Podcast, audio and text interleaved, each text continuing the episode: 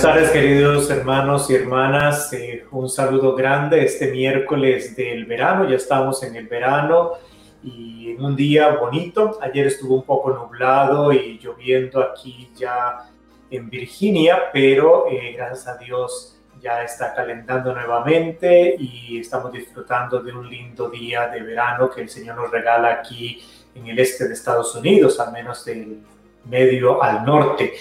Eh, saludos a todos que nos ven en nuestro programa, gente linda desde Argentina, México, Colombia, Ecuador, eh, Costa Rica, México, Salvador, Guatemala, y aquí en Estados Unidos, en todos los rincones de este país. Gracias a todos por vernos, por sacar su momento para seguir aprendiendo de nuestra fe. vamos a iniciar, como siempre, Solemos hacerlo eh, poniéndonos en las manos de Dios y para ello les pido que pues, dispongamos un momentito en una disposición de oración. En el nombre del Padre, del Hijo y del Espíritu Santo. Amén. Gracias Señor te damos por este día hermoso que nos das, por la jornada, por el trabajo, por la salud, por la vida. Agradecerte porque nos permites como familia reunirnos por los medios de comunicación y poder conocer a otras personas, aprender de su experiencia de vida para nosotros llevarlo y aplicarlo a nuestra vida diaria. Envía tu Espíritu Santo para que pueda abrir nuestro entendimiento, nuestro corazón y podamos llevar a la práctica el Evangelio en nuestro diario vivir, en la forma de vida que tengamos y en nuestras funciones y profesiones que tenemos. Te pedimos esto, Dios Creador, por Jesucristo nuestro Señor. Amén. En el nombre del Padre, del Hijo y del Espíritu Santo. Amén. Bueno, como ustedes saben muy bien, estamos ya con nuestro cafecito, disfrutándolo. Yo estaba que me moría de las ganas por tomar café. Mm. Y pues ya gracias a Dios que empezamos el programa para poderlo tomar, porque hasta dolor de cabeza me estaba dando ya por no tener el café de la tarde, ya el vicio mío del café. Pero siempre con la linda compañía de ustedes desde mi casa a su casa. Y como les había mencionado, hoy tenemos una visita especial, una visita linda de eh, nuestras hermanas Clarisas que eh, viven en Wilmington, Delaware, capuchinas, clarisas capuchinas, que nos van a contar de su vida, qué hacen ellas en el monasterio, qué es ser franciscana en la rama femenina, en la segunda orden fundada por nuestro padre San Francisco de Asís. Eh, hace unas semanas atrás me había llegado una pregunta que se acuerda cuando estuve hablando, compartiendo sobre la espiritualidad franciscana o al menos muy particularmente en mi vocación. Y una persona mandó una pregunta después de ese programa diciendo, padre, ¿podría en algún momento traer al programa la perspectiva de alguna hermana franciscana? Dice, me da curiosidad saber cómo es la vida en las comunidades franciscanas para mujeres. Entonces, en este sentido, hay de dos categorías, hermanas franciscanas que eh, viven en la vida, o se llama vocación pública, religiosas, que ustedes ven eh, trabajando en colegios, escuelas, en parroquias, que son hermanas franciscanas de vida activa, hacen ministerios en diferentes lugares, pero que eh, pertenecen a la tercera orden, a la orden seglar, pero en particular está la segunda orden que es la segunda orden de nuestro Padre Francisco, como les decía anteriormente, de vida contemplativa. Viven en monasterios y hay en todo el mundo. Y eh, ellas son las que van a pasar con nosotros. Y a veces no las conocemos, a veces no sabemos nada de ellas porque no están afuera, no las vemos en las parroquias normalmente, no las vemos haciendo ministerio, su ministerio es en su casa, en su, en su monasterio, muy en silencio, muy calladamente, y eh, es lo que ellas nos van a hablar. No quiero yo eh, empezar a contar de lo que no me corresponde porque no primero no tengo esa vocación de vida contemplativa en un 100% y eh, pues no vivo en monasterio y tercero no soy mujer para tener la perspectiva franciscana como nos pregunta nuestra, eh, eh, la persona que envió la pregunta. Entonces, vamos a tener con nosotros, en el momento eran tres hermanitas, pero una de ellas está en una cita y no ha llegado todavía, pero vamos a iniciar con dos de ellas una que está en formación como postulante, que es la segundo grado de la formación para ellas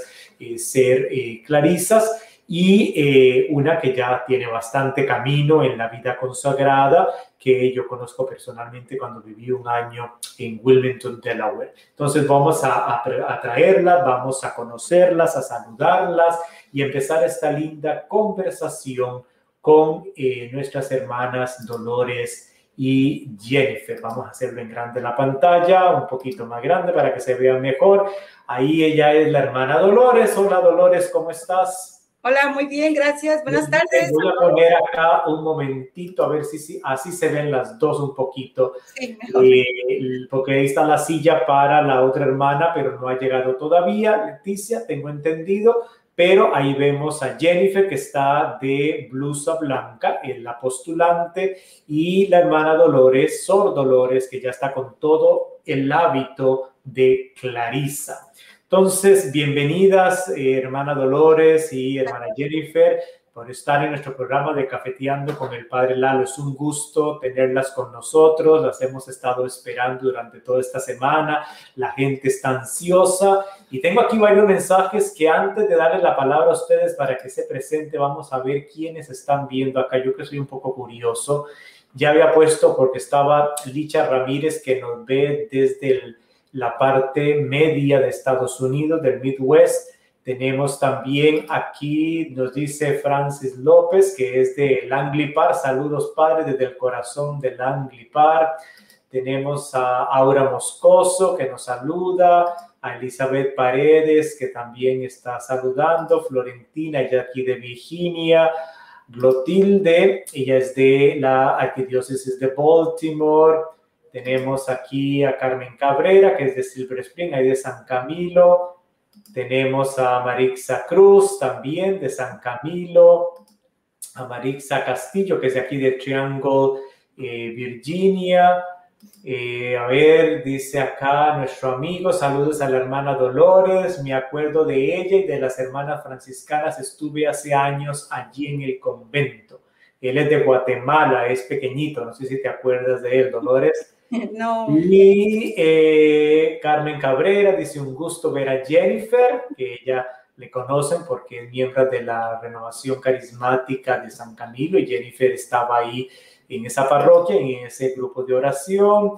Y déjeme ver aquí, Maribel Castillo dice también un gusto de verlo nuevamente. Bueno, entonces vamos a disponernos a que ustedes se presenten primero nos digan quiénes, quiénes son, de qué país de origen, eh, y después de presentarse quizá que nos cuenten un poquito su historia de vocacional, como desde los inicios. De Jennifer conozco porque cuando yo era eh, ministro ahí en San Camilo, pues estaba dándole seguimiento y ahí soy su director espiritual actualmente, pero de Dolores no conozco nada de su llamado vocacional, cómo vino a parar aquí a Estados Unidos, por qué Clarisa, por qué no otro tipo de, de, de, de, vocación. Entonces, háblanos un poquito y después quizá gente va a hacer preguntitas por ahí también porque quizás nunca hayan visto a una hermanita con el hábito así como usted lo anda y la y gente se queda ahí, ¿esa de qué son? ¿Por qué así? Y todo eso. Entonces, un montón de cosas que tú sabes muy bien que la gente pregunta y no sabe y eso nos ayuda, es parte de nuestra religión, de nuestra identidad como cristianos católicos.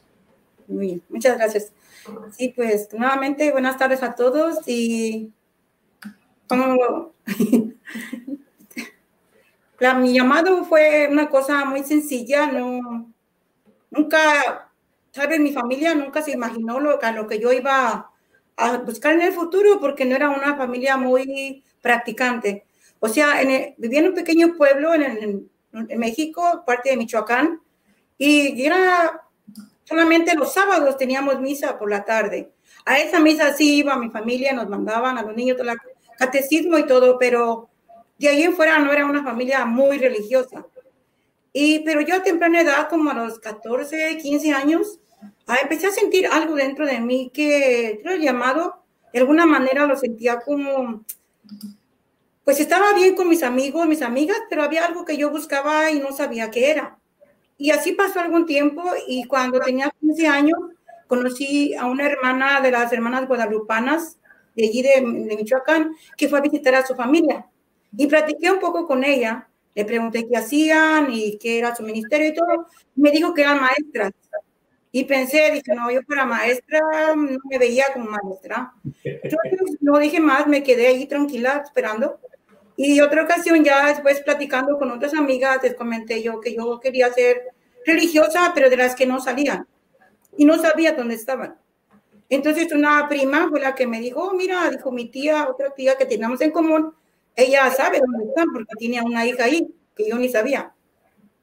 Y ya, este, ya hablé con ella, vimos la fecha de cuando iba a ver a, a mi prima y fuimos. Y ya desde que yo fui, yo entré a la iglesia y pensé, sentí en mi corazón, esto es lo que yo busco, esto es lo que yo deseo, ¿no? Pero igual siempre uno siente, pero no puedes decir así va a ser, porque no sabe.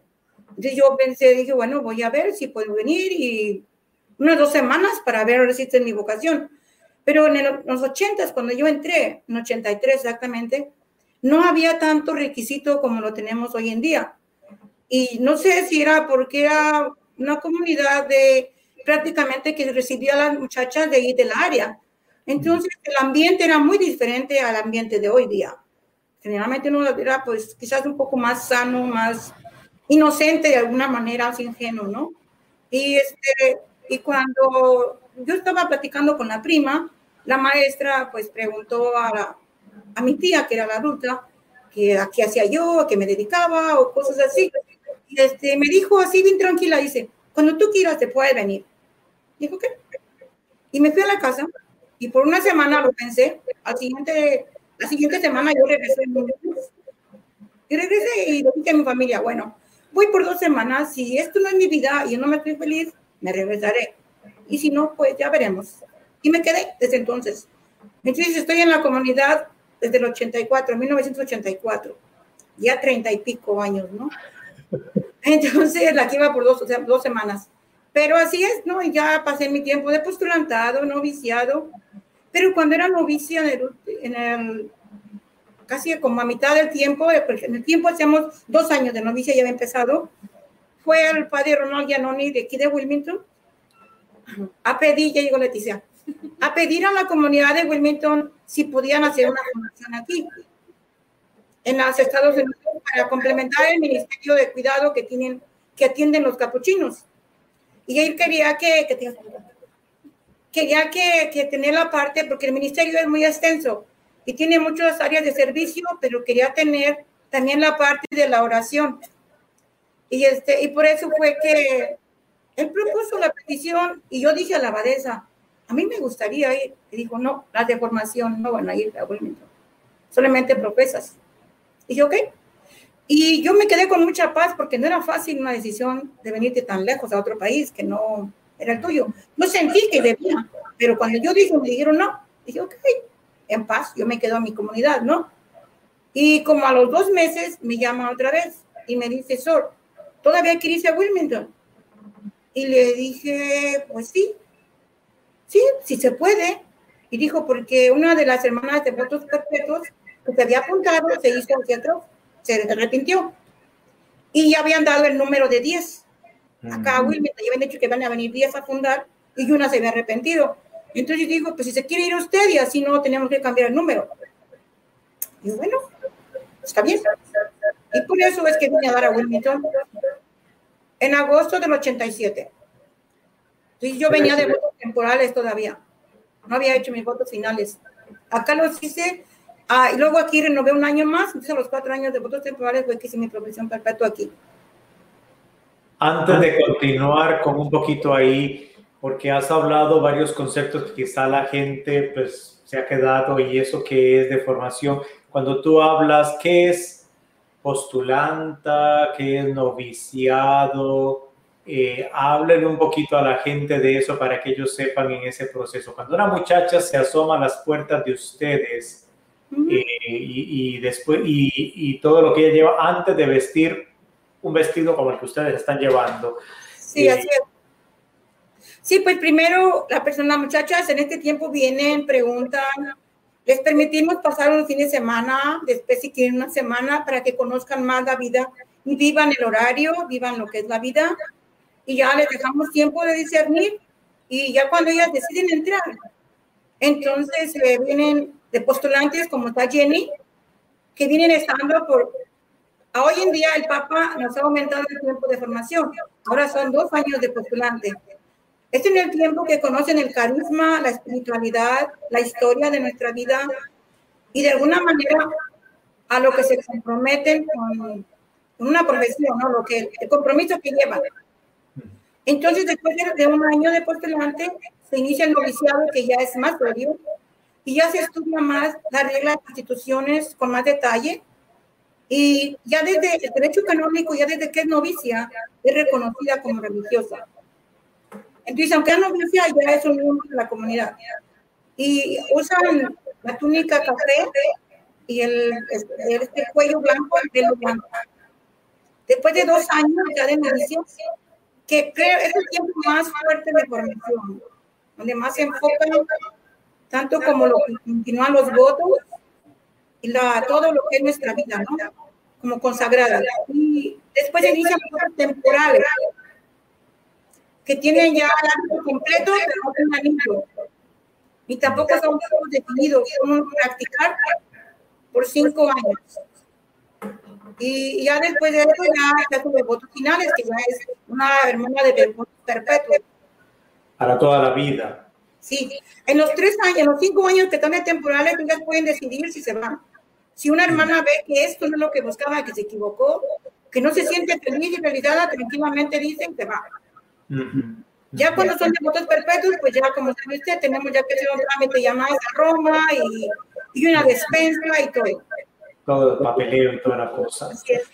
Ok, muy bien. Bueno, ella es Dolores, hermana Clarisa. A las hermanas Clarisa le dicen Sor, Sor Clarisa. Entonces, ¿no? No, Sor Dolores. Sor Dolores. Entonces, eh, después, antes de pasar a Leticia, eh, que estaba, llegó un poquito tarde, estaba en una cita, como habíamos dicho, gracias a Dios, hay que hacerse un poquito que se corran, háganse bien apretaditas no se les pega COVID ni nada porque viven en la misma casa para poder eh, Vamos, antes de brincar a Jennifer, que es postulante, vamos a, a, conocer de Leti. Leti, estamos hablando de a la gente, de un poquito de tu historia, de dónde eres y, y cómo terminaste ahí eh, de, de, religiosa como Clarisa, tu, tu llamado, tu historia vocacional, así como en resumen. Sí, yo soy de Michoacán. Soy hija de siete, ocho hermanos, dos hombres y, cinco mujeres. Bueno, yo, yo, yo venía a, la, Amarillo, Texas. Yo conocí a una hermana de Amarillo, Texas. Entonces, yo le pedí cómo vivía, me gustó cómo cómo, vestía. Entonces, yo en ese tiempo andaba buscando acerca de la vida religiosa y ya fue que me encontré con esta madre, le pregunté, ella me contactó, ella, me hizo algunas preguntas y supuestamente yo iba a venir a Amarillo, Texas, pero después, ya en el proceso, ya que todo estuvo este, listo, ella me comentó que acá en la comunidad de Wilmington este, necesitaban vocaciones, que si yo quería venir para acá o me quería quedar allí. Pero pues yo le dije, yo no conozco, yo apenas voy a conocerlas, venía por un mes a conocerlas. Le dije, lo mismo me da una comunidad que otra, estoy abierta a donde usted quiera. Entonces dijo, ok, entonces te voy a llevar a, a, a Wilmington. Le dije, está bien, y pues aquí me trajo. Yo vine directamente de México, aquí hice mi aspirantado, mi postulantado, mi noviciado, y ahora pues, pues estoy cumpliendo. ¿En vine en, el en 1994, vine, según venía por un mes, pero ya ese mes se alargó hasta hoy día. me gustó mucho la vida que llevaban, me gustó su forma de fraternidad que tenían y pues más que nada el llamado, ¿no? Que sentí que Dios me estaba pidiendo en ese momento mi vocación y pues me quedé ya después de, le, hablé con mis papás, dije que me iba a quedar un tiempo más para ver qué, qué era lo que Dios quería de mí. Y pues gracias a Dios aquí estoy. Voy a cumplir 25 años de vida religiosa, ahora para agosto. Y este, y pues me siento muy contenta, me siento pues trabajando para el reino de Dios aquí en mi comunidad. Y pues eso fue, así fue que llegué yo aquí a Wilmington. Mm, gracias, Leti. Gracias. Para aclararle a la gente, cuando ellas dicen Michoacán, se están refiriendo a Michoacán, México. Es un estado de, del país México pero es que tenemos gente de todos lados, entonces a veces Michoacán, ¿de dónde es eso? Entonces yo viví en México cuatro años y conozco Michoacán y era de la provincia franciscana de San Pedro y San Pablo de Michoacán, entonces conozco bastante por allá, pero la gente que, que, que, no, que son de otros países no, no saben de dónde es. Jennifer, tú sí eres, eres originaria de, eh, eres, eh, eres gringa latina, por decirlo así, y eh, de la parroquia de San Camilo y ahora pues ahí en tus primeros pasos en la vida religiosa consagrada, cuéntenos un poquito. Ok, ah, pues antes de comenzar a discernir o algo así, yo nunca me había imaginado pues en la vida religiosa y también no tenía mucha relación o comunicación con el Señor, ¿no? Ah, pero sí creía, pero como que no, no lo sentía presente, ¿no? Pero ya después estaba en comencé a ir a la universidad y estaba estudiando para ser maestra y eso era como casi, era todo mi esfuerzo, todo mi tiempo, era estar en la escuela, en el trabajo y así, ¿no? Ya después en, la, en, la, en mi familia, en casa, pero y después comenzamos a ir a San Camilo y en San Camilo yo lo sentí muy diferente porque, no sé, el Señor como que dijo que aquí vas a, a, como tener ese, ese encuentro cara a cara conmigo, ¿no? Y eso fue, muchas gracias, yo digo que fue con María. estábamos en un grupo de oración del Rosario con muchas familias y ahí yo puedo decir que María me ayudó a no tenerle miedo a tener ese encuentro con Jesús, ¿no? Que a mí era algo como tan, tan, lo creía, pero era tan, tan como lejano.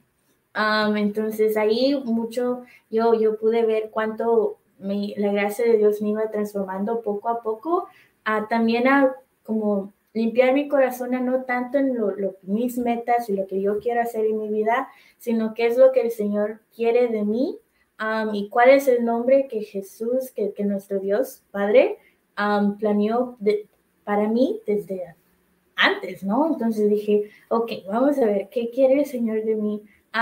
y estando en casa, mi hermana también comenzó a discernir en un tiempo y como que eso me tocó mucho, porque yo dije, ¿cómo puede ser que mi hermana está pensando en el ser religiosa? Porque era algo tan extraño. Y ya después, en lo que fue pasando el tiempo más y más, pues después yo también lo sentí y dije, ay, no, no, no. Dije, yo, monja, no puede ser.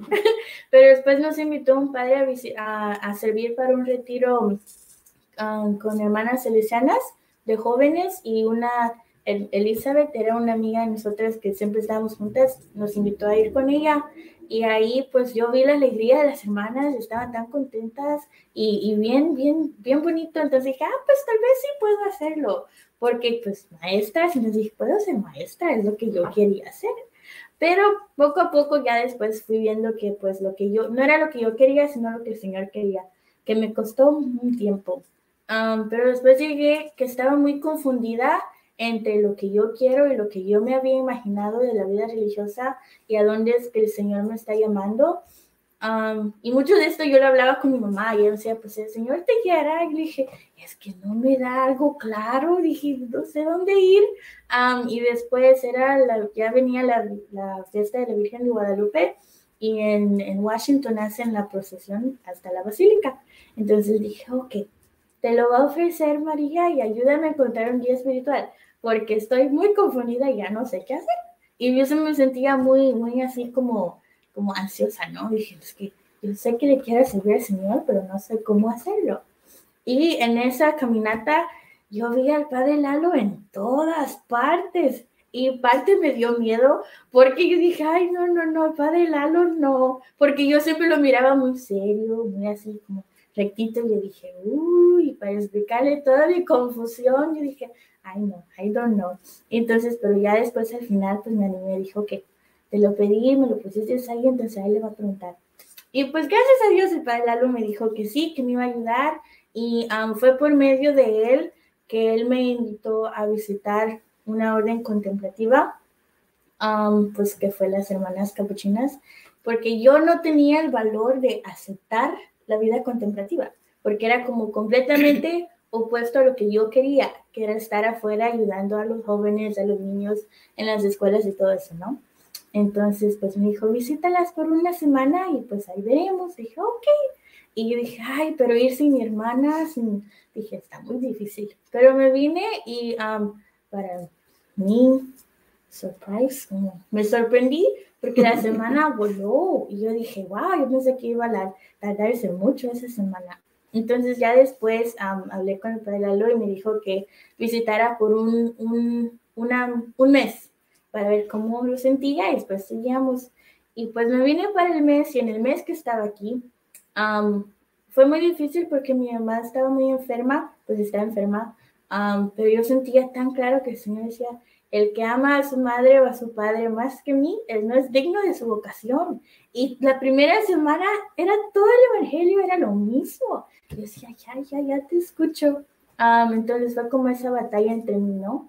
Pero aquí después pues, dije, ok, me quedo los tres meses y ahí veremos. Pero en mi mente dije, no me voy a quedar más de los tres meses. pero ya después vi que pues el Señor me estaba invitando a, a dejarme amar por Él, pero también invitándome a conocerme a mí misma más, pues que Él es lo que yo he visto en la belleza de la vida contemplativa, de que pues es tener el encuentro con Él, pero también con nosotros mismos y así aprender a amar a todos. Es nuestra Seguir discerniendo, seguir discerniendo y ver dónde Dios te quiere llevar. Gracias, Jennifer. Eh, sí, eh, generalmente como a veces, como tú misma decías, desconocías. Este, la, la, mayoría de personas conocen de la vida religiosa y conocen las monjitas que andan por ahí trabajando, haciendo en las escuelas y cosas. Y por eso es importante traer a ustedes, hermanas, porque la gente no conoce de la vida contemplativa, sobre todo en, nuestro, en este país, porque a veces en nuestros pueblos, en nuestros países, conocen el monasterio, las hermanas están muy relacionadas, la gente va y les deja comida o compran de las galletitas que las, hermanas venden y hacen, pero aquí que es tan grande, quizá la gente de Wilmington, de los alrededores, sí saben quiénes son ustedes y las conocen más, pero gente del resto de lados no saben quiénes son esas monjitas eh, que están porque entonces vamos a entrar ya a la otra parte un poquito, porque venía ahí una pregunta que decía Elizabeth, que puso aquí en la parte de los mensajes, dice, cuenten qué hacen durante el día. Ellos quieren saber qué hacen ustedes ahí metidas en esa casa, qué es lo que hacen ahí. Entonces cuéntenos desde que se levantan hasta que se acuestan, qué hacen ustedes. Bueno, en sí nuestra misión como religiosas contemplativas, pues es la oración. Sostener a la iglesia con nuestra vida de oración y entrega, ¿no? Y tenemos la tradición que la iglesia ha tenido por siglos, y como se cita en el Salmo 19, 119, perdón, en el versículo 169, dice, te alabo siete veces al día, Señor. Entonces tenemos siete partes del oficio, que es la liturgia de las horas, que la dividimos en todo el día. Eh, a las cinco y media empezamos, empezamos a las cinco A las cinco y media ya estamos en la capilla para empezar con los laudes. Entonces tenemos los tres salmos, la lectura bíblica, la petición y es una hora de oración contemplativa hasta las siete de la mañana. Después de las siete ya tenemos una hora para el desayuno, para lavar nuestra ropa, otra cosa. Y a las ocho tenemos la Santa Misa. Después de la misa ya tenemos terminando la misa, rezamos la parte de, del oficio divino también, que viene siendo tercia. Son tres salmos y una lectura bíblica y, y otras oraciones, ahí hasta Miguel Ángel y todo, ¿verdad? Y también una oración que incluimos esta temporada por las personas enfermas del COVID y los que trabajan con ellos también. Después de ello ya tenemos el tiempo de trabajo que viene siendo como las nueve y media a las doce. Ahí cada una según lo que toca, porque nos cambian cada mes. Yo tengo la costura que hago ahorita hábitos, ornamentos, también la hermana Leticia también hace costura y otras hermanas el bordado y otras hermanas también trabajan en la cocina, que eh, eh, trabajamos una cocina para la comunidad y otra para dos albergues de mujeres que cocinamos, como decíamos, del Ministerio de Caridad, que es la Madre de la Esperanza 2 y 3. Entonces son mujeres que viven en esos shelters con niños y ellos nos dicen cuántas personas son un día antes, se cocina, ellos vienen y recogen la comida por la mañana y ellos la distribuyen allá, nosotros no salimos, ellos vienen por ella. Y después de hacer el trabajo, como les digo, una en la cocina, otra en la lavandería, otra otra cosa, hasta las 12 ya tocan la campana nuevamente y vamos a rezar la parte de sexta, también la parte de la liturgia de las horas. Y ya después, y una vista al Santísimo, ya después de la sexta, que terminamos como a las doce y media, vamos a comer. Y después de la comida, pues todas a lavar losa, porque como cocinan también para los shelters y eso es mucha losa. Y hasta las dos de la Para los que no saben, losa son los trastes, los platos. Así es. es que losa es el término en México, entonces como comunidad internacional estoy traduciendo del México al otro español. Ok, está bien. Muy bien. Y a las de dos a tres tenemos la siesta, hora de descanso que nos levantamos temprano y acostamos tarde para no tener, tener un poco de energía a media tarde, ¿no? ¿Cuánto hacen de siesta? Una solamente. Una hora. Una hora. Entonces. un montón de siesta. Sí, claro. De dos a tres es la siesta. A las tres toca nuevamente la campana para rezar la nona. Igual los salmos la lectura y todo, ¿no? Después eh, también ahí tomamos un tiempo para rezar por los agonizantes, las personas que han muerto durante el día y que seguirán muriendo, ¿no? Esta hora de mañana también. Y ya salimos a trabajar otra hora y media o estudiar, depende de lo que toca, porque hay diferentes cosas en la tarde, o trabajar o estudiar. Y después a las 5 ya tocan la, la, campana para vísperas. Después de las vísperas el rosario y una hora de silencio de las hasta las 7 de la noche. O sea que entramos de 5 a 7. A las 7 tenemos una ligera cena. Generalmente es de lo que quedó del mediodía, porque nuestra comida mayor está al mediodía. Después una pequeña cena, ya sigue el recreo a las 8, a las 8. A veces hablamos de ante la cena, a veces mejor una fruta y nos vamos a correr al jardín o a caminar o, o con el tiempo de invierno un juego de mesa, ¿no? El uno u otro juego. Y ya después de ahí, a las 8 vamos nuevamente a rezar. Por eso decía que siete veces. Rezamos el oficio de lectura y las completas. Y concluimos que me canta la Virgen. Y ya de aquí a las nueve y media a diez, ya toda de libre, uno puede caminar o puede ir a descansar o es una hora más o menos, pero generalmente la semana la aprovechan para caminar o hacer ejercicio. Pero ya prácticamente a las diez y media ya todo está tranquilo en silencio. Ya todo el mundo está en sus celdas y en sus cuartos y a dormir. Leticia, cuando Dolores estaba hablando, bueno, de que ella ah, junto contigo hacen la costura, hacen hábitos, hacen ornamentos, de eso viven ustedes, ¿de qué viven unas monjitas en un monasterio?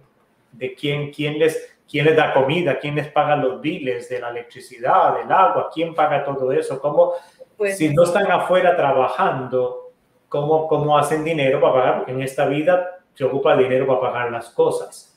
Entonces, ¿Sale de esas cosas que ustedes hacen o qué? Sí, sí. parte, gran parte sí, porque lo que hacemos por la comida de los shelters nos pagan por ello. Y también es que por la costura que hacemos, y como dice Santa Clara, ¿no? Cuando nuestro trabajo no es suficiente, acudamos a la mesa del Señor. Y parte es las limosnas que la gente nos envía. Muchas, ah, personas, muchas personas los mandan, hay personas que mayores que pobres, pero sus 5 dólares, 10 dólares cada mes, y todo eso título se va completando para pagar los billetes y, y, así es. Ok. Leti, ahora dejemos a Leti hablar un poquito. Leti, el, una pregunta. Cuando una monjita entra o una persona, una muchacha entra al monasterio, se dice que entra al monasterio y nunca más sale porque cuando muere ahí mismo se entierra. Explíquenos un poquito eso. Detrás de la casa de ustedes tienen un mismo cementerio. ¿A quiénes entierran ahí o no? No en nuestro caso. No en el caso de ustedes. Bueno, pero en otros monasterios, en México sí conocí yo y en Italia, eh, pero me refiero que entraron ahí. ¿Cuándo salen ustedes a la calle? ¿Pueden salir cuando quieran o tienen restricciones? Vamos a dejar a Leticia que responda eso ahora. Bueno, no salimos a la calle, salimos, pero cuando es una necesidad, que es visitas al doctor, citas, como ahorita que acabo de llegar un poco tarde, porque andaba llevando a mi hermana una cita, este, cuando vamos de compras para la cocina, las necesidades de cada hermana, ¿no? También este, cuando estamos este, en, estamos bien en el monasterio, pues no, no salimos a, no tenemos vacaciones, no tenemos este, tiempos que tenemos que salir, solamente lo justo y necesario. Para Su vida es en el monasterio, ahí en esa casa, ahí viven, ahí comen, ahí trabajan, por eso es una vocación específica. Por eso es que yo no tengo la vida de contemplación 100%. Como franciscano, todos tenemos ambas, pero eh, nuestra vida, pero en un mayor porcentaje eh, ustedes. Yo, yo, no, yo no podría porque me encanta la calle. Entonces, eh, cada uno en lo de cada uno.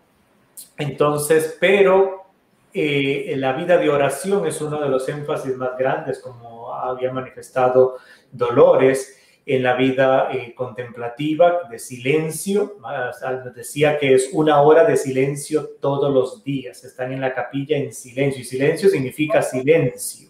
Dos horas de silencio. Una en la mañana y una en la tarde. Oh, una en la mañana y una en la tarde, Ave María. Entonces, eh, eh, en la vida que manifiestan más ese montón de siete veces que están en la capilla haciendo los rezos de los salmos y otros rezos juntos. Por eso es que en el anuncio cuando yo les ponía la vida contemplativa, las monjitas son los pulmones de la iglesia, los que hacen respirar, son las que cuando nosotros andamos trabajando y haciendo un montón de cosas, son las que están orando por todos nosotros para que el ministerio de la iglesia continúe mientras unos están, es, es lo de Marta y María en el Evangelio. Una Marta, Marta que está haciendo y haciendo un montón de cosas y que a veces cometemos el error porque creemos que la vida es solo hacer y hacer y hacer actividades y hacer retiros y hacer eh, misas y hacer esto y hacer lo otro.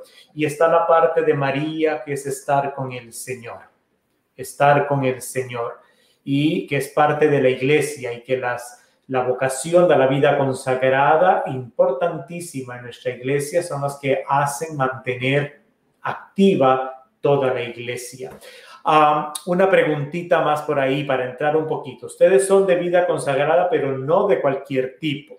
Son franciscanas y se les llama clarisas. Entonces, en franciscanas, ¿en qué sentido? ¿Por qué franciscanas? ¿Qué, es ¿Qué hay en su vida que son franciscanas? Y después la otra pregunta, ¿por qué se les dice clarisas? Entonces, vamos con la primera. Ahí la que quiera responder. Está al revés, ¿no? Yo creo que está al revés. Yo creo que está primero Clara junto con Francisco, no podemos separarlas. Va unido, ¿no? Si, si somos clarisas es porque eh, seguimos la espiritualidad de Santa Clara con Francisco juntos. Entonces no es que sea una cosa primero y la otra, sino que va unido. La diferencia que yo quisiera compartir como clarisas, como franciscanas, es que La parte de nuestra vida es la fraternidad, la comunidad, vivir unidos, ¿no? Si, si ustedes van con unas benedictinas, benedictinas de clausura o carmelitas, es la soledad. Cada hermana está separada en su celda, trabaja separada. Nosotros como claristas, como claras, vamos a trabajar en común. Ser capaces de guardar silencio, trabajar unidas en silencio y en oración. Porque Clara nos dice muy, muy claro, dice, las hermanas siempre y en todo lugar pueden hablar cuando sea necesario. Y hablen en voz baja lo cual no es como otros monasterios que es prohibido el hablar, el silencio rígido, no. Aquí sí dice cultivar el silencio, el silencio en la vía de oración, aún en trabajo, no es el momento de estar habla y habla, es guardar silencio, pero en una presencia, en la presencia de Dios y la presencia de la hermana, que si la hermana necesita algo, yo puedo contestar. Entonces, una diferencia así, lo igual con Clara y Francisco es, eh, no podemos solamente enfocar al amor a la naturaleza, al amor ¿no? Sino al ver al Cristo aquí, en mi hermano, en mi hermana, ¿no? Está entre nosotros.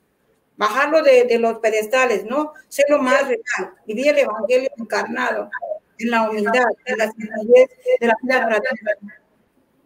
Jennifer, tú que tienes apenas unos cuantos meses, ese aspecto tan importante que hablaba Dolores de la vida franciscana, de la vida de fraternidad, de la vida en comunidad, de traer a Jesús, verlo en la hermana que está a tu lado todos los días, especialmente ustedes que no se pueden escapar como los esposos. Hoy se peleó con la esposa y salió al trabajo y se fue de la casa para no ver a la esposa hasta la noche que regresa. O yo si me peleo aquí con algún fraile, que si ya, qué sé yo, puede que en todo el día no lo vea. Me desaparezco, qué sé yo, me voy a la iglesia, a la parroquia a hacer cosas y después no llego, pero ustedes no pueden salirse de la casa, no pueden salirse del monasterio. Esa experiencia, ¿cómo ha sido para ti en lo que, en lo que sea pequeñito que puedas compartir? Porque puede decir que estás público, no puedes hablar. um, pues para mí... Ha sido fácil. La pregunta es, ¿es facilísimo o no, es facilísimo? No. no es fácil. No es facilísimo, es muy difícil.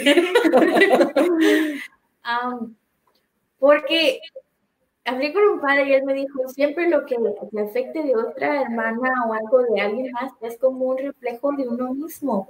Entonces es como, eso tal vez yo también lo soy, entonces tengo que aceptarlo, pero también es reconocer que Jesús está en cada uno de nosotros. Entonces es, pues, tengo que amar a la hermana, pero no solo con las palabras, pero con los actos y cómo vivimos. Entonces es como salir de uno mismo y pensar más en ellos que en mí, ¿no? No solo como ir a usted, porque aquí también lo podemos hacer, padre, podemos ir, meternos en nuestra celda o me voy a algún lugar y no las veo, pero no, es, es reconocer que estamos aquí para amarnos a una a la otra, ¿no? Entonces, con, hay sus dificultades, pero el Señor da la gracia y pues ahí vamos, poco a poco hasta en la comida, cuando le toca a una cocinar y no cocina muy bien y hay que comer lo que ella cocinó porque ni modo. ella se ríe porque eso, son mentiras, eso no pasa en el monasterio de ustedes, eso pasa allá por Afganistán, ahí no pasa donde ustedes. Muy bien. Mira, en la, ¿cuál sería un mensaje que ustedes le querían, le querrían decir a la gente, a la gente que va a las parroquias, a la gente que nos está mirando, que va a diferentes iglesias, parroquias, que tienen hijos, a los papás, ustedes como hermanas que viven su vida contemplativa, que viven en monasterio, ¿qué les querrían decir a ellos? Vamos a empezar con Leticia de este lado para el otro. Pues yo pienso que, que les que les ayuden a sus hijos a como a clarificar qué es lo que quieren, ¿no? Que les den esa, que no les, porque cuando un hijo pide la vida religiosa, piensan que es algo que no es para él, ¿no? Sino que le den la oportunidad de que él experimente, de que le, que le den confianza, de que él, pueda experimentar esos momentos en la comunidad que sea, en, el, en la misión que sea, pero que los papás apoyen a, los, a sus hijos cuando un hijo tiene inquietud hacia la vida religiosa, ¿no? O sacerdotal, o lo que sea, pero que los papás, porque muchas veces es mucho impedimento cuando hay una vocación y los papás se oponen bastante, ¿no? Porque no, porque esa no es tu vida, no, porque yo quiero hijos, no, porque les ponen muchos, entonces también ahí pues, entra duda para los jóvenes en, en este tiempo, ¿no? Y si los papás les ayudan a que, date la oportunidad a que conozcas, date una oportunidad a que veas otro mundo, va a ser diferente para, para el chico o la chica que tienes que tú, ¿no? Creo. Gracias, sí. Dolores. Pues no sé qué poder decir, pero yo creo que todos estamos capacitados para vivir una vida de entrega y de unión con Dios, si queremos lograrlo, como dicen los que van a la iglesia y todo. Yo leí algo del Papa Francisco que me ha tocado mucho, que dice, para un cristiano, el ser santo no es acumular virtudes, crecer, acumular la caridad, humildad y todo eso, ¿no? Sino él citaba la cita de que Dios le dice a Abraham, ¿no? Ande en mi presencia y serás perfecto. Yo creo que si uno está siempre consciente de esa presencia de Dios que está viéndome a mí y como y el mí también, yo puedo ver a los demás igual como hermanos, como hermanos a todos. Y creo que eso es algo que todos podemos lograr y, y podríamos vivir en un mundo más de paz y armonía, ¿no? Gracias. Jennifer, ¿qué le dirías a otras jóvenes como tú que sienten ese llamado? ¿Cuál sería tu consejo? Así aún en tu nivel todavía, poquito que llevas, pero ¿qué les querrías decir a tanta joven, hombres o varones, o mujeres también? Pues, lo que yo dijera, pues es que tengamos pues, el valor de simplemente preguntarle al Señor y de qué es lo que Él quiere de nosotros, ¿no? Y tratar de vivirlo en las cositas pequeñas día a día y pues poco a poco el Señor, su gracia, Él va haciendo el camino. y pues así, tratando de aprender a confiar y abandonarnos poco a poco y no, no, no poniéndonos muy ansiosos o, nerviosos de lo que viene, porque si no, nunca vivimos el momento con, con paz y simplemente pues apreciando las pequeñas cosas que el Señor nos da en cada momento e instante. Gracias. Si una persona se le antoja, dice, voy a, yo quiero ir a visitar a las monjitas allá en Wilmington, ¿pueden nada más llegar así, punto y ya? ¿Y pasan adentro o hay restricciones por su vida monástica, por mí, su vida en monasterio? ¿Qué hay? Cuéntenos porque a algunas se le puede antojar aquí, ay, yo quiero ir a ver ahora, como ya conozco y vi en Cafeteando con el padre Lalo, a, la hermana Leticia, a la hermana Dolores, a la hermana Jennifer, voy a ir mañana. O, ¿qué, ¿qué tienen que hacer? ¿Qué oportunidades hay? Porque yo he ido a monasterios donde no puedes entrar, hay una ventanita y la monjita sale ahí y hay una, como una, todo ese montón de cositas. Cuéntenos, ya en los últimos minutos que nos quedan. Bueno, nosotros no tenemos la rejita todavía ya está puesta, pero sí está la puerta, obviamente. Y es mejor que abrisen cuando van a venir para que alguna hermana pueda dedicar un poco más de tiempo a saludar a la persona que venga. Y pueden llamar al 302 654 8717. Espere para poner el número acá. Dígamelo otra vez. 302 Ajá. 654 654 8727 8727 Sí, pueden llamar a este número y son bienvenidos a venir. O sea, siempre es entre las 9 a las 12. Es un buen tiempo. De 9 a 12 y también por la tarde de las 3 y media a las 5. Y sobre todo se recomienda los sábados, domingos, que las personas no trabajan, pues es buen tiempo también para nosotras. Y sabiendo, pues es mejor. Pero igual, si hay una, una cosa que vayan pasando y quieran pasar, está bien. Y a este mismo número pueden llamar. Pero no pueden pasar a cualquier lado, o sea, hay restricciones. No, está, la parte de la puerta y dirige a la capilla. O sea que la capilla voy a ir a rezar siempre que quieran.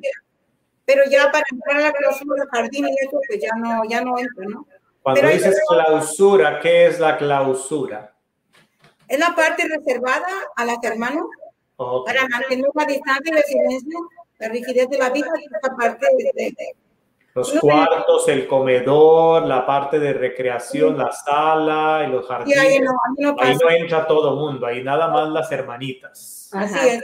Muy bien, eso es lo que, porque a veces la gente puede confundir que hay, si van a visitarla, van a estar en un cuartito donde la reciben, le llevan un fresquito, le dan unas galletitas, pueden participar de la misa, pero no crean que van a ir al jardín, ni a la cocina, ni al comedor, ni a nada de eso. Ok, para que, porque la vida, sí. También este, si hay alguna necesidad o esto, este número, número pueden llamar y pueden pedir oraciones que necesitan. A veces cuando van a operar a alguien con alguna enfermedad o, algún problema, lo que sea, pueden llamar y, decir, y oraremos por esa intención. Muy bien, ahí está el numerito en pantalla, 302-654-8727. No es el número mío, es el de las hermanas. No dice ese padre Lalo. Ese no es el celular mío, sino es el teléfono del monasterio de las Clarisas Capuchinas, ahí en Wilmington, Delaware donde ustedes pueden llamar para saludar o para eh, enviar una, pedir una intención de oración para que ellas oren por algo que ustedes necesitan, su familia o alguien que ustedes conozcan.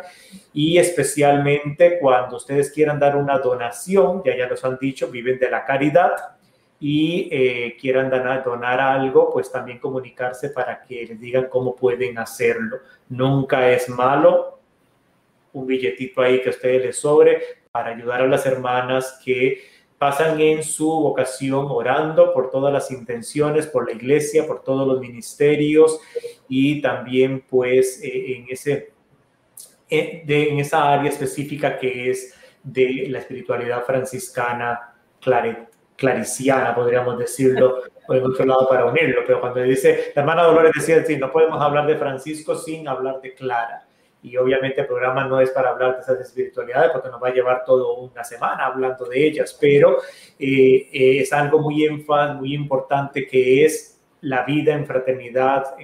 es diferente a la otra vida contemplativa, que cada uno vive en su rinconcito y nada más. Ellas trabajan juntas siempre en la cocina, van a ser dos o tres en el área de costura van a ser dos o tres monjitas, nunca saca muy poquito, es solamente una hermana, siempre son como dijo Francisco, de dos en dos, como Jesús envió a los apóstoles, de dos en dos, viviendo comunidad.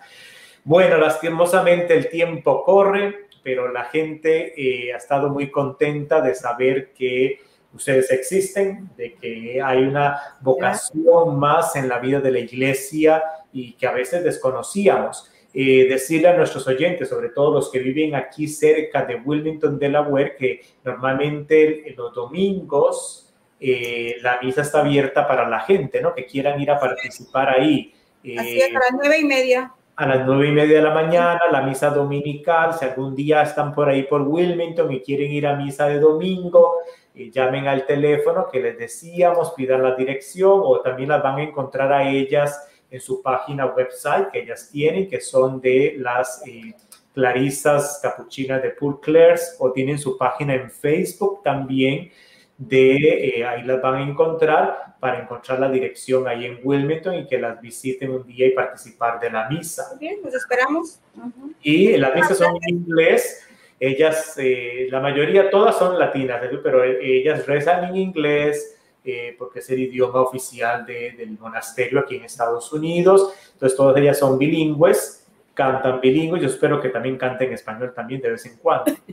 Eh, y eh, entonces yo tuve la gracia de conocerlas, de visitarlas casi todos los domingos íbamos. Oh, yo no me acuerdo ni qué día era, pero íbamos una vez a la semana como postulantes a la casa de ellas. Tuvimos la oportunidad de cruzar la parte de que nadie podía entrar y estuvimos en el comedor comiendo sabroso, comida mexicana, con chile sabroso, a mí me gusta, viví en México casi cinco años, entonces, eh, y en el jardín. Una última pregunta que se me vino así, ustedes, pues, usted hablaba de la recreación y algo, pero pueden escuchar música, pueden jugar, pueden, o es ahí nada más pasan rezadas metidas en la capilla o qué, porque a veces la gente se imagina que pasan hincadas todas las 24 horas del día. No, jugamos voleibol, voleibol en el tiempo de bueno clima como ahorita y también si está haciendo frío, pues jugamos los, en los juegos de mesa.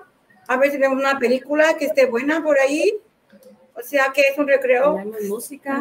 y música también. A veces hacemos ejercicio con música. ¿Y te ponen a bailar o no bailan? Con mariachi, sí, también. sí, de todo hay, porque tiene que ser un recreo espontáneo, natural, ¿no? También. Muy bien. Sí, porque a veces existe la idea equivocada, que está la monjita y la monjita está así todo el día. Y que todos somos seres humanos como todos, ¿no? Y a veces las niñas... pero a veces las muchachas cuando están teniendo ese discernimiento de que Dios la llama y dice, no, o sea, ahí pasan todo el día así, pues no, se ríen también, gozan, se echan chistes.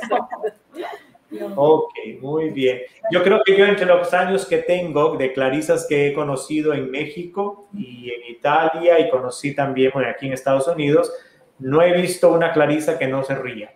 Todas son por eso son franciscanas, porque tienen esa espiritualidad franciscana de, del gozo, de la vida, aún en los momentos difíciles. Porque acuérdense que todas ellas, la mayoría, vinieron desde México, ¿verdad? Entonces no solamente hicieron una opción de irse al monasterio, sino de, de país. Y algo fuerte para sus familias, para las papás, las mamás, los hermanos y hermanas de ellas, que no es fácil decir voy a ir a ver a mi hermana, voy a ir a ver a mi hija al monasterio, cuando estamos hablando que hay millas de distancia y con cuestiones de visas, inmigración que, que a veces no puede ser. Entonces es algo, una opción que Dios, cuando decía Jennifer, pues Dios llama, llama y, y aquel que mira hacia atrás, que mi mamá o mi papá, entonces eh, eh, pues saber que están en nuestras oraciones, están en las mías. Yo espero que de que yo era postulante y me han conocido, no me han dejado de orar por mí y eh, que sigan orando por nosotros, por los que sí estamos aquí afuera haciendo loco. Y entonces, eh, Padre Francisco le dice a los jóvenes, hay que hacer lío. Y bueno, también les dice a las hermanas, eh, a la de vida monástica o a las clarisas, hay que hacer lío también en el monasterio. Diferente, pero un lío distinto, el lío del Evangelio. Muchísimas gracias por aceptar la invitación, a Jennifer por ser ahí el, el puente para llegar a ellas y eh, gracias por sacar de su tiempito. Eh, a toda la gente linda, siempre cuando estén en sus oraciones pongan las intenciones de la gente del programa de Cafeteando con el Padre Lalo. Mucha gente pide que, ellas por sus intenciones y yo siempre le digo a la gente, bueno, yo no me voy a acordar de todas las necesidades que ellos piden, pero Dios sí. Entonces yo a veces cuando pido, pido en general, por todas las intenciones de la gente del programa de Cafeteando con el Padre Lalo, que ustedes ojalá tengan esas intenciones en sus oraciones para que mucha gente que pide por sus necesidades, ¿eh? que tienen ellos o su familia y especialmente ahora en este tiempo tan difícil de la pandemia. Muchísimas gracias a todas. Ojalá pueda ir a visitarlas pronto por allá y participar de la Eucaristía y un taco con bastante sí. picante. Eh, gracias a todos los que enviaron sus saludos también. Muchas gracias a todas las personas que nos mandaron saludos y bendiciones. Gracias, Dios los acompañe. Cuídense mucho, mis hermanos. Que Dios los bendiga. Bye. Bueno, mis queridos hermanos y hermanas, estas fueron las clarisas capuchinas de Wilmington, Delaware, que ha sido una gran bendición, un honor estar con ellas en este programa. Gracias a ustedes por escucharnos, por participar. No olviden enviar sus preguntas. Acuérdense que si no hay preguntas, no hay programa. Estado, voy a programar en el futuro, quizás no todos los miércoles vamos a tener el programa. Va a haber algunos momentos en que el programa lo vamos a hacer miércoles en la noche. Vamos a ver, yo voy a tener comunicados por medio de la página de Facebook. Ustedes sí estén pendientes y eh, recuerden que pueden ver el programa siempre después, no tiene que ser a las 4 de la tarde, hora del este de Estados Unidos exactamente, lo pueden ver después siempre.